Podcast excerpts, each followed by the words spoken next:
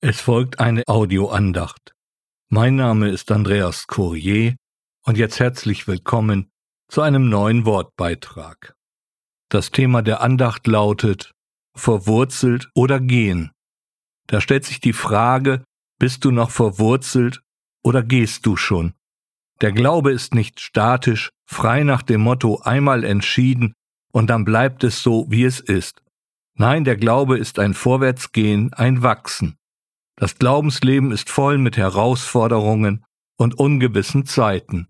Wer glaubt, muss vertrauen, auch wenn die Wege, die Gott führt, einem zunächst befremdlich scheinen.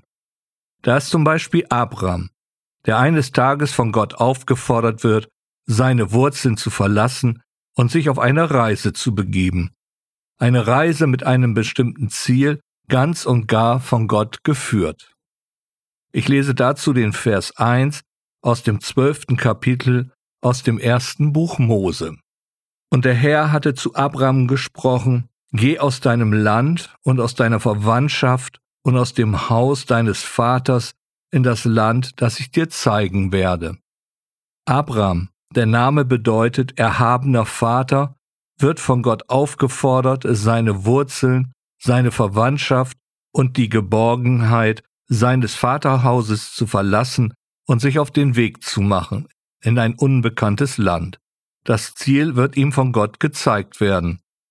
Und Abraham, was macht er nun? Ausflüchte? Mit Gott verhandeln? Kannst du nicht jemand anders schicken? Ich habe noch so viele Verpflichtungen. Nein, Abraham geht. Und Abraham ging hin, wie der Herr zu ihm geredet hatte, und Lot ging mit ihm, und Abraham war 75 Jahre alt, als er aus Haran zog. Das ist der Vers 4 aus dem Textabschnitt. Er zeigt letztendlich nur den Gehorsam Abrahams, das Vertrauen zeigt sich dann im Gehen. Jeder Schritt, den Abraham jetzt macht, ist ein Wachsen im Glauben. In den vielen Begebenheiten seines Lebens, seines Alltages entstehen Möglichkeiten, Gottes Weisungen immer besser zu verstehen. Gott lässt es zu, dass Abraham falsche Entscheidungen trifft, Fehler macht. Ja, in den Krisen und Nöten erlebt Abraham nicht nur Gottes Hilfe, auch seine Korrektur und Zurechtweisung. Und am Ende darf er den Segen erfahren, den Gott ihm schenkt. Abrahams Vertrauen, sein Glaube ist gewachsen. Er bekommt sogar einen neuen Namen von Gott. Da fiel Abraham auf sein Angesicht, und Gott redete mit ihm und sprach, Ich, siehe, mein Bund ist mit dir, und du wirst zum Vater einer Menge Nationen werden. Und fortan soll dein Name nicht Abraham heißen, sondern Abraham soll dein Name sein, denn zum Vater einer Menge Nationen habe ich dich gemacht.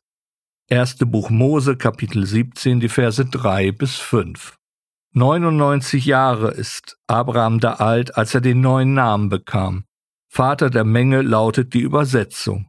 Und es beinhaltet eine gewaltige Verheißung. Denn Abraham ist nicht nur der Stammvater Israels, nein, er ist auch ein Vorfahre des Herrn Jesus. Nachzulesen im Matthäusevangelium Kapitel 1. Bedenkenswert. 75 Jahre war er alt, als er als Abraham Gottes Weisung folgte und mit 99 Jahren nun diese Veränderung mit einer besonderen Verheißung. Ist es nicht letztendlich ein Bild für unser Glaubensleben, dass wir manches Mal Geduld brauchen, bis Gott den Befehl zum Losgehen, zum Handeln gibt und es dann eben auch seine Zeit dauert, bis Gott dann den reichen Segen schenkt? Und für uns als Kinder Gottes kann es auch bedeuten, dass wir erst in der Ewigkeit unseren Lohn bekommen. Denn wir haben hier keine bleibende Stadt, sondern die zukünftige suchen wir. Aus dem Hebräerbrief Kapitel 13, der Vers 14.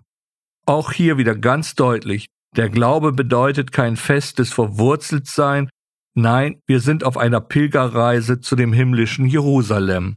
Und da gibt es kein Stehenbleiben, kein Festhalten an alten Glaubenserlebnissen.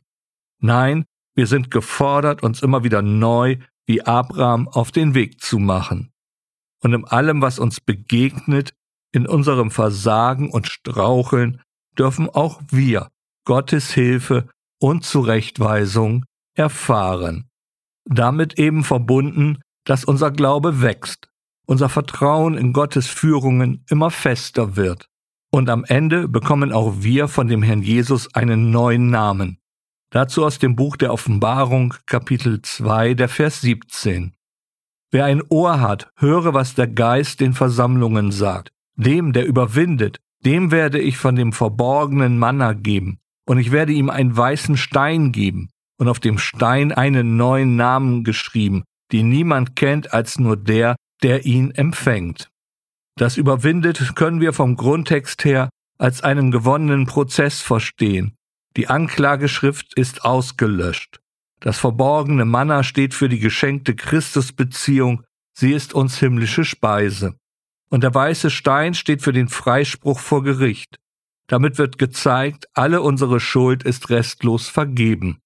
Und auf dem Stein steht unser neuer Name. In der Ewigkeit, in der ewigen Gemeinschaft mit dem Herrn Jesus ist alles neu. Die Last der irdischen Reise hat ein himmlisches, göttliches Ziel erlangt. Also, bist du noch verwurzelt oder gehst du schon? Amen.